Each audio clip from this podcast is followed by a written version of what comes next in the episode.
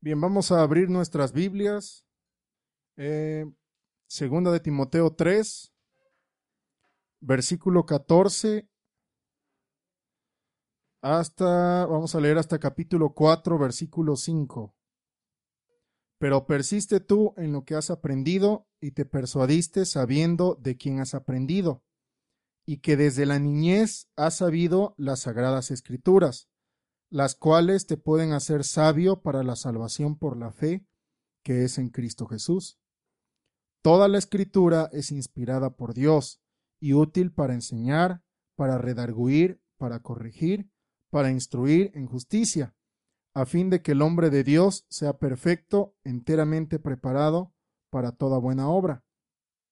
Te encarezco delante de Dios y del Señor Jesucristo, que juzgará a los vivos y a los muertos en su manifestación y en su reino, que prediques la palabra que instes a tiempo y fuera de tiempo, redarguye, reprende, exhorta con toda paciencia y doctrina, porque vendrá tiempo cuando no sufrirán la sana doctrina, sino que teniendo comezón de oír, se amontonarán maestros conforme a sus propias concupiscencias, y apartarán de la verdad el oído y se volverán a las fábulas pero tú, sé sobrio en todo, soporta las aflicciones, haz obra de evangelista, cumple tu ministerio.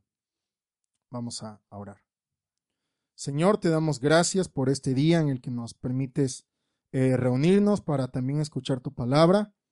Eh, rogamos que podamos entender y comprender lo que hablas a nosotros en este día y poder aplicarlo cada día de nuestra vida. En el nombre de Cristo Jesús. Amén. Muy bien. Eh, en estas semanas hemos leído esta carta, ¿verdad? La segunda carta de Pablo a Timoteo. Y bueno, desde el principio de esta carta se puede comprender vez tras vez que Pablo está dando sus últimas instrucciones a, a su amado hijo, ¿no? Como lo llama, a Timoteo. Por lo cual hay referencias de instrucciones, ¿no? De Pablo a Timoteo. Por ejemplo, le dice, no te avergüences del testimonio, sufre conmigo por causa del Evangelio. Y algunas eh, muy importantes dicen, retén las normas de las sanas palabras, fortalécete y acuérdate de Jesucristo. Pablo sabía que venían días de, prueba, ¿no? porque Jesús también lo había eh, profetizado. Muchos se opondrían a la verdad. Es por eso que Pablo le dijo, enseña lo que te he enseñado, lo que he aprendido de, Pablo. Eh, aún habla de, la obediencia que, Timoteo ha tenido. Pablo lo menciona en la, en la carta, cómo ha sido la conducta de Timoteo imitando a Pablo. También en la parte que acabamos de leer, Pablo le muestra la autoridad de las escrituras en las cuales él debe permanecer porque el tiempo de la gran apostasía se acercaba. Entonces, lo primero que vemos en la instrucción de, de Pablo a Timoteo es, permanece en las escrituras. Pablo, como ya mencioné, sabe lo que se aproxima. Muchos se opondrán a la verdad, engañarán a la gente, por lo cual eh, instruye a Timoteo a permanecer en la verdad de Dios permanece, es lo que le está diciendo Pablo, permanece en contra de la oposición.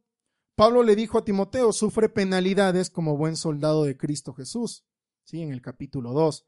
Y esto va más allá de un sufrimiento físico, es una guerra en contra de la apostasía que en este tiempo se, se desataría, ¿no? Pablo dice al final de la carta, he peleado la buena batalla, o sea, es una, es una guerra y en la que el día de hoy estamos, ¿no? Sin duda. Eh, Calvino dice en referencia al pasaje de 2 de Timoteo 3:13, es sumamente necesario que los maestros piadosos recuerden esto, para que estén preparados para una guerra continua, para que no desmayen por la demora y para que no cedan ante la arrogancia e insolencia de los adversarios. Piensa esto también en la educación de nuestros hijos como maestros piadosos, ¿verdad? Tenemos que tener esto en cuenta, es una guerra continua. Pablo está hablando que vendrían tiempos difíciles, en los cuales hombres malos no podrían llegar al conocimiento pleno de la verdad. De hecho, sabemos que los primeros siglos de la iglesia fueron los más llenos de, herejías, ¿no? O de grandes herejías, que al día de hoy muchas se, se repiten.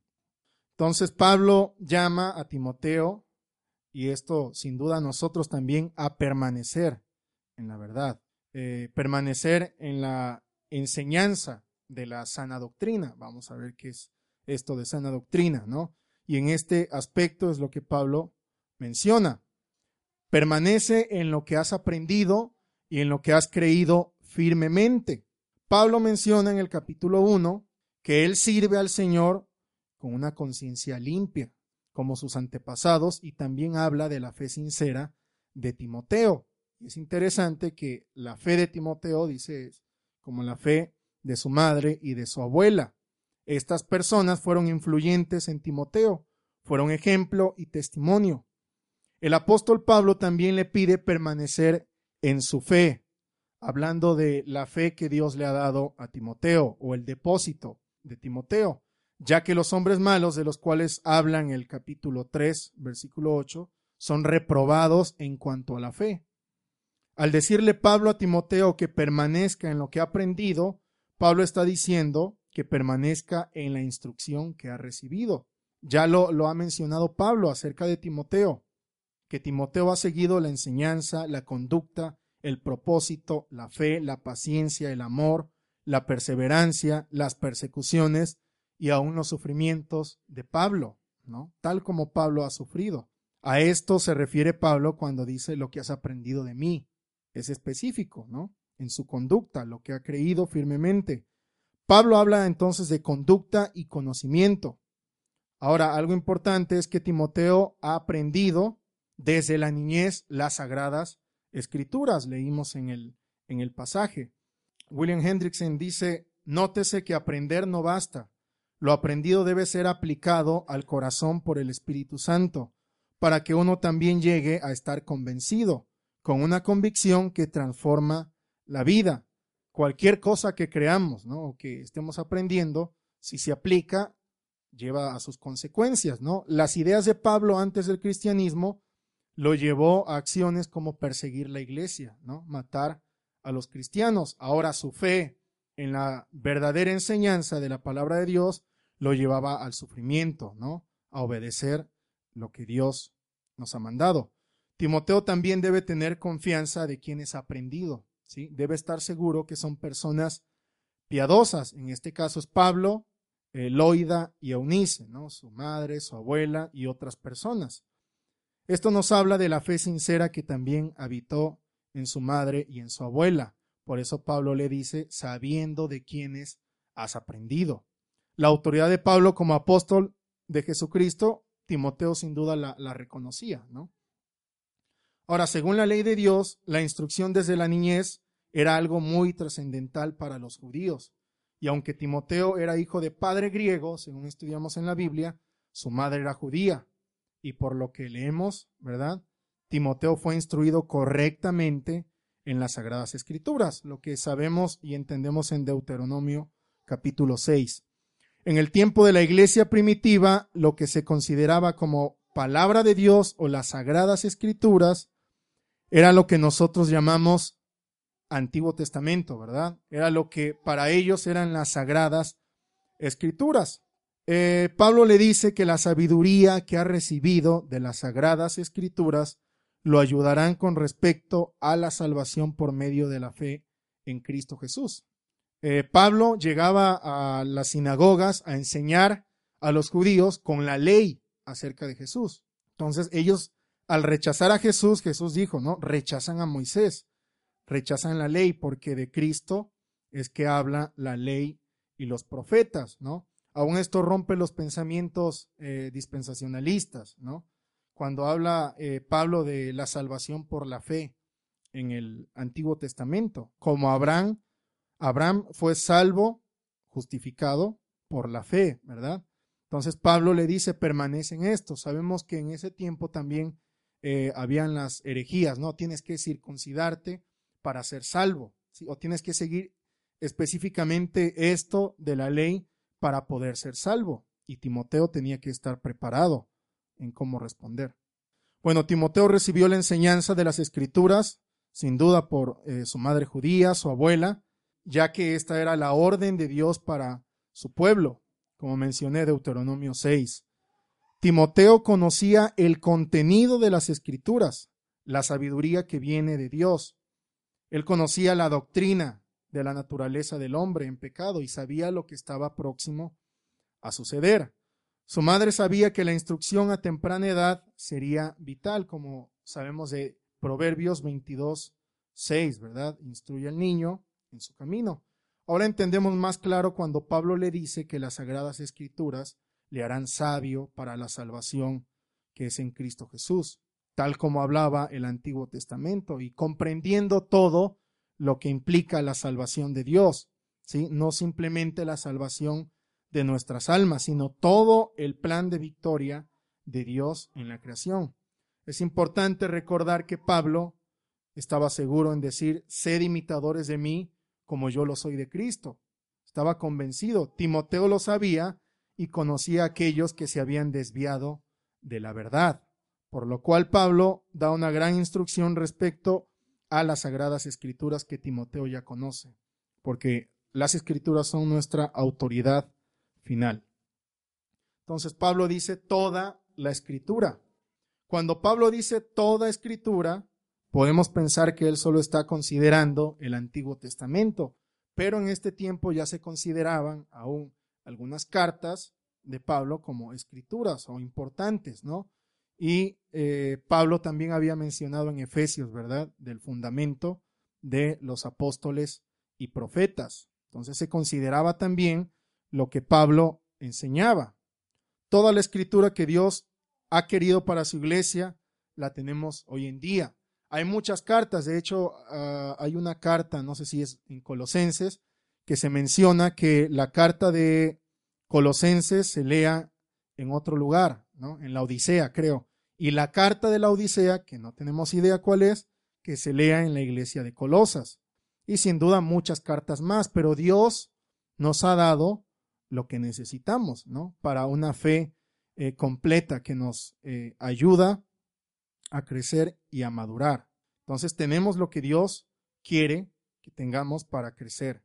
Timoteo no solo debía permanecer en las instrucciones que había recibido del ejemplo de la vida de Pablo, no es suficiente, sino permanecer en el testimonio de Dios, de su palabra, las palabras que son sopladas por Dios en su palabra, eh, la Biblia, como tenemos ahora, ¿no? Ahora no es solo el testimonio de un hombre o de sus antepasados, sino de las instrucciones de Dios, su carácter, su voluntad, sus mandamientos y estatutos son revelados en las escrituras. El contraste es muy claro en los tiempos difíciles que vendrán. Habrán hombres que no obedecen las escrituras, sino que se oponen a ella. Y hay que estar preparados.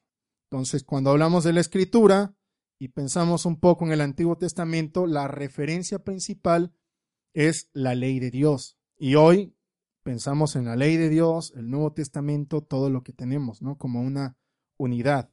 Hoy en día comprendemos que cuando Pablo dice toda la escritura, sabemos que es el Antiguo y Nuevo Testamento y está recomendando la autoridad que tiene.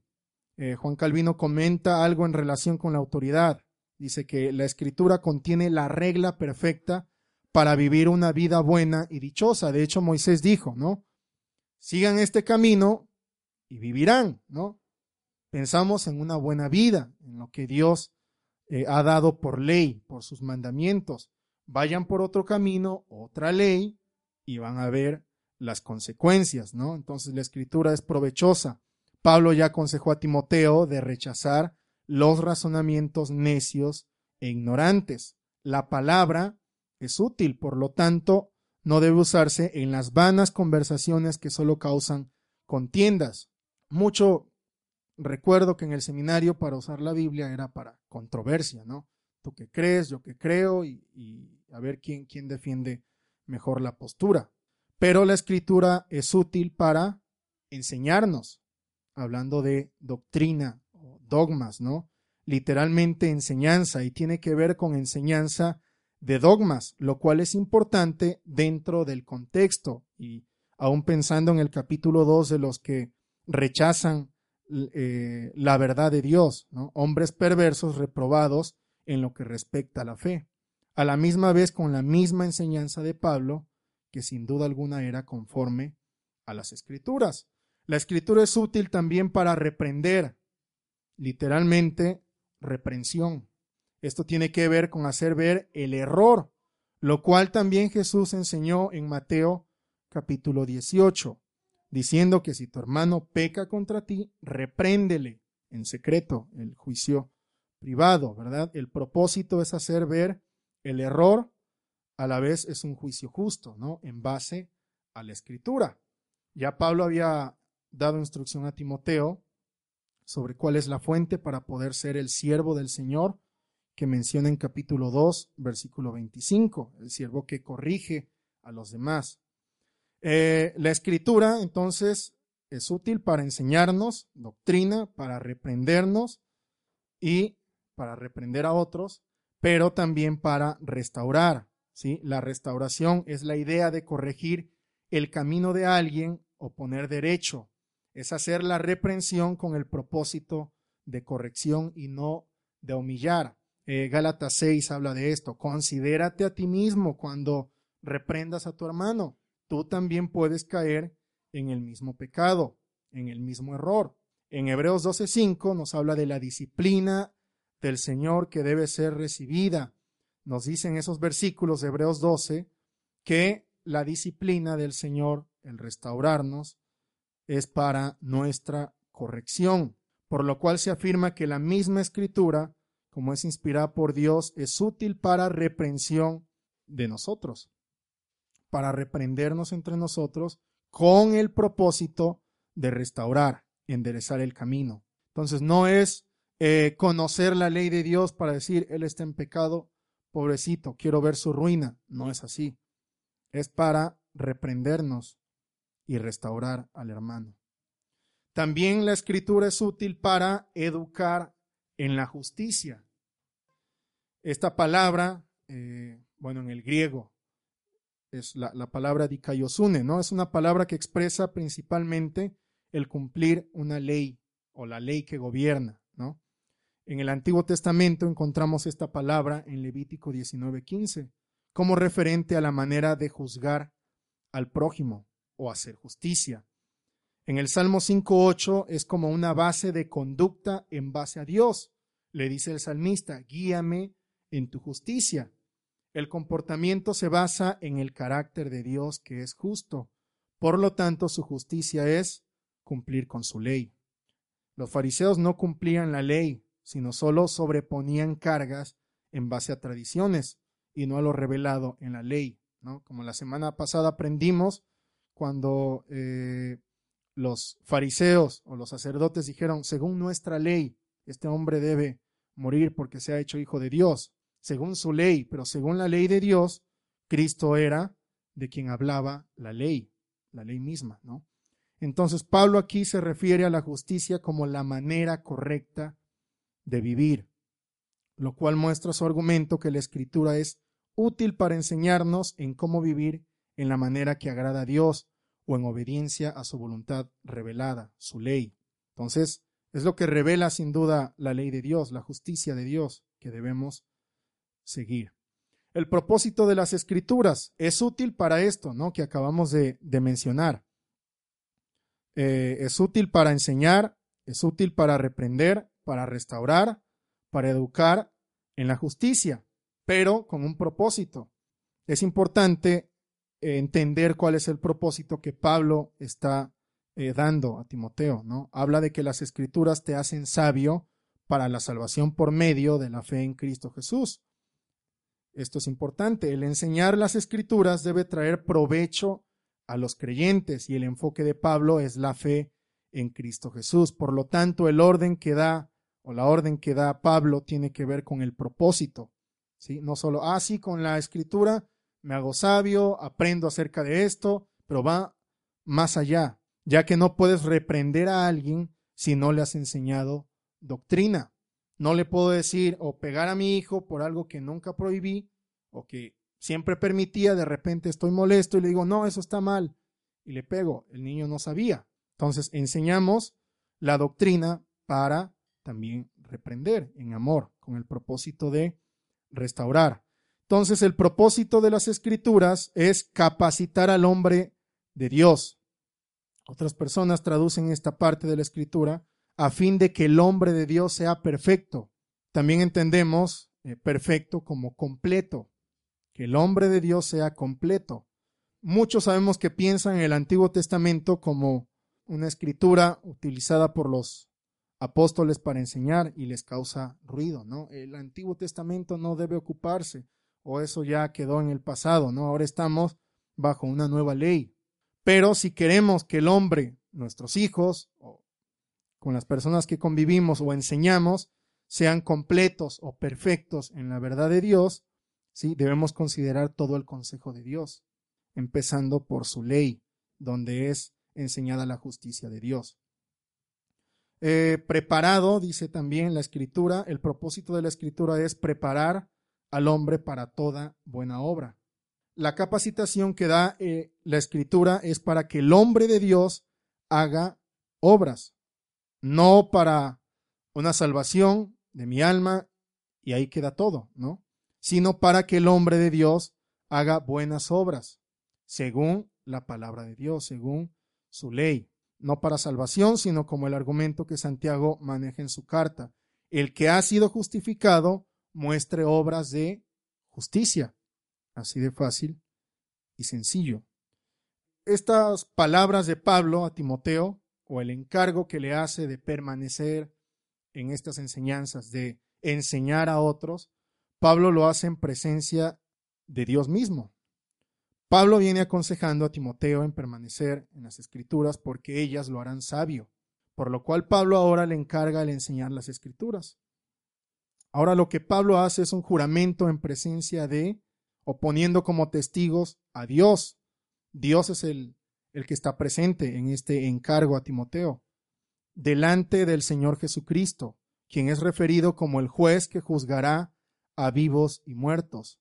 Lo que Pablo está haciendo es una encomienda muy fuerte, porque está dando un encargo que debe cumplir sí o sí, no es opcional.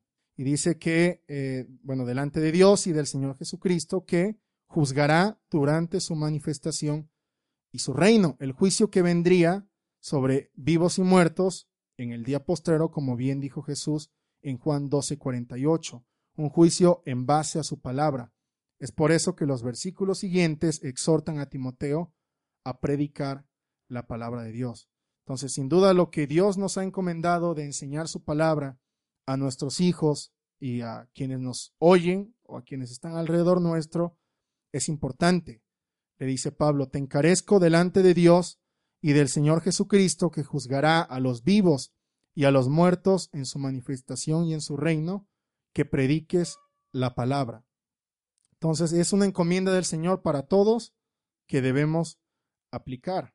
Predica la palabra. El punto de predicar la palabra es predicar las escrituras, no el show que a veces escuchamos hoy en día en las iglesias, fuera de la escritura. Ese conocimiento que Timoteo había recibido debía enseñarlo. ¿Sí? Es la importancia que tiene la escritura, que debe capacitar, preparar a los creyentes para toda buena obra. Creo que el predicar la palabra tiene que ver con proclamar a Jesucristo, ya que ellas dan testimonio de Él. El que las escrituras hablen de Jesucristo implican muchas cosas, ya que ellas la presentan como Salvador, pero también como Rey, quien nos muestra sus leyes que debemos obedecer. El punto es declarar el mensaje de Dios. De hecho, Evangelio es esto, ¿no? Las buenas nuevas del reino de Dios. Pablo le dice, insta en todo tiempo. Vendría un tiempo muy difícil, por lo tanto, debe de exhortar en todo tiempo, oportuno e inoportuno, así como él recibió la sabiduría de las sagradas escrituras desde la niñez y aún en el tiempo con Pablo, él debe hacerlo en todo tiempo. Mientras sus oídos recibieran la enseñanza, Timoteo debía estar haciendo esto, y aún en los tiempos difíciles, aunque rechacen la verdad, él debía predicarla. Le dice Pablo, muestra la falta. Así como Pablo enseñó a Timoteo que toda la escritura es inspirada por Dios y útil para enseñanza, ahora Timoteo debía poner en práctica ¿sí? lo que ya aprendido, mostrar la falta. Hendrickson dice, el pecado debe hacerse sentir en la conciencia del pecador para que se arrepienta, ¿sí? Muestra la falta, reprende, dice Pablo. Toda la escritura es útil para reprensión. Timoteo debe reprender en base a la escritura. Y el punto aquí es que el camino es puesto derecho, corregir la falta que han hecho. La reprensión viene de Dios y aunque Timoteo es llamado a hacerla, debe hacerla con una actitud correcta, sí, con mansedumbre, porque Dios corrige a sus hijos porque los ama. También le dice Pablo, consuela. La consolación es algo que tiene que ver con el punto que la escritura es útil para la restauración. Sí, como viene desarrollando las indicaciones de mostrar la falta, reprender, ahora debe también consolar. Consuela con paciencia y doctrina. Aún todo esto, la reprensión, sí, debe ser con paciencia y doctrina. Esto es similar al consejo de Pablo a Timoteo en capítulo 2, versículo 24, amable para con todos. Pablo le dice, habrá un tiempo de prueba. El tiempo del cual Pablo eh, habla, podemos pensar en el tiempo que mencionó en el capítulo 3, ¿no? El tiempo está por venir en el tiempo de Timoteo, ¿no? En nuestros días, sin duda, hay algunas referencias a apostasías, o podemos decir, ah, se está cumpliendo lo que dijo Pablo a Timoteo que pasaría en los últimos tiempos. Bueno, sí hay cosas que se repiten o pasan en nuestro tiempo, el que se apartan de la fe y enseñan falsas doctrinas. Sí, pero esto era para un tiempo específico, ¿verdad? En el tiempo de Timoteo. Si leemos eh, la primera carta de Juan, también vamos a leer que estaban en el último tiempo del antiguo pacto. Dice, no soportarán la sana doctrina. Una de las cosas que ocasionaría es que estos hombres amontonarían maestros según sus deseos. Esto es porque el hombre perverso busca que las cosas sean según su deleite y su propósito es rechazar la verdad y seguir mitos. ¿Por qué tanto, eh, bueno, tantas iglesias llenas, ¿no? De la prosperidad. Porque llena el oído del hombre, lo que quiere oír, lo que quiere escuchar. Pero una iglesia donde hable la responsabilidad de Dios para con nosotros, aplicar la ley de Dios a toda la vida, van a, salir corriendo, ¿no? Porque no quieren responsabilidad delante de Dios. El hombre de negocio quiere seguir haciendo fraude, no quiere una ética según lo que la ley de Dios manda. Alguien trabajando en el gobierno va a decir, no, esto es bueno, estar ganando dinero por medio del robo es bueno también. Pablo le dice, aún en este tiempo de prueba, dice, sé sobrio en todo. El punto de la sobriedad tiene que ver con una persona que es cuerda y no es sensacionalista ni sentimentalista. Es lo que Pablo dijo a Timoteo, que el espíritu que Dios ha dado es amor, poder y dominio propio, sobrio. El punto del dominio propio es no llevarse por sentimientos, sino permanecer en lo que ha aprendido, ¿sí? Un hombre autogobernado según la ley de Dios soporta el sufrimiento. Muchos por las emociones del sufrimiento abandonarían la fe, fue lo que pasó en el primer siglo. Abandonaron muchos la fe, abandonaron muchos a Pablo, ¿sí? al estar en prisión. Pero ya Pablo le había dicho a Timoteo, sufre penalidades conmigo, como buen soldado de Cristo. Todos los que quieren vivir piadosamente en Cristo serán perseguidos. Y aquí una eh, encomienda importante, haz obra de evangelista. La escritura prepara al creyente para toda buena obra. Pero el punto aquí también es la tarea de Timoteo como evangelista, alguien que va a proclamar el evangelio del Rey Jesús, un oficio muy importante dentro de los apóstoles y profetas, el evangelista, quien iba a proclamar ¿no? las buenas nuevas del reino, la ley de Dios. Lleva a cabo tu ministerio. El cumplir con su ministerio no sería fácil para Timoteo si no toma en cuenta las instrucciones de Pablo. Es por eso que él debe ser sobrio, debe soportar el sufrimiento y hacer la obra de evangelista. De esa manera solo podrá cumplir con lo que se le ha encomendado, ¿no? partiendo sin duda de la escritura, de la palabra de Dios. Entonces es eh, una carta muy bonita, ¿no? La de Pablo a Timoteo, la segunda carta. Pablo ya a punto de, de morir, ¿no? He peleado la buena batalla, ahora te toca, ¿no? Seguir en esta batalla, seguir peleando contra los que se oponen. ¿Y qué más pensar en nosotros en nuestros días, ¿no? En la batalla que tenemos contra el humanismo, contra muchas corrientes aún eh, que surgieron en ese tiempo de herejía, ¿no? Y que tenemos que seguir peleando con ellas, con los que abandonan la ley del Señor, con los que usan mal la ley del Señor y con todos aquellos que se oponen al, al conocimiento del Señor. Que el Señor nos ayude. Oremos. Padre, te damos gracias eh, por tu palabra, por tu instrucción, porque es clara. Ayúdanos a obedecer, Señor. Ayúdanos a poner en práctica lo que ya nos has mandado, lo que ya conocemos. Que tu Espíritu Santo nos ayude a aplicar esto en el día a día, a conocer lo que es tu palabra, eh, a exhortar a los demás cuando están mal, con el propósito, Señor, de restaurar al hermano si se ha equivocado, si ha pecado contra mí, eh, para que crezcamos, Señor, en tu justicia, maduremos como hombres bajo tu pacto, Señor. Ayúdanos en esta tarea que es de toda la vida, que es también eh, con nuestros hijos, con el prójimo, eh, con las personas que están a nuestro lado. Te damos gracias en Cristo Jesús. Amén.